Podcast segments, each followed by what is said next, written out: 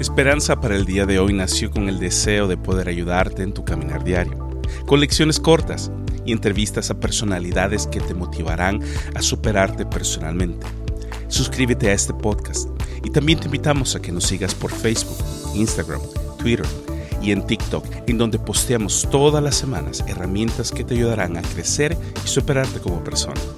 Síguenos especialmente en YouTube, en donde actualmente encontrarás un catálogo innumerable de reflexiones cortas y entrevistas con empresarios, líderes, músicos, locutores y entretenedores que cuentan sus historias y especialmente abren su corazón para contarnos cómo salieron del fracaso y llegaron a alcanzar el éxito profesional, personal y familiar.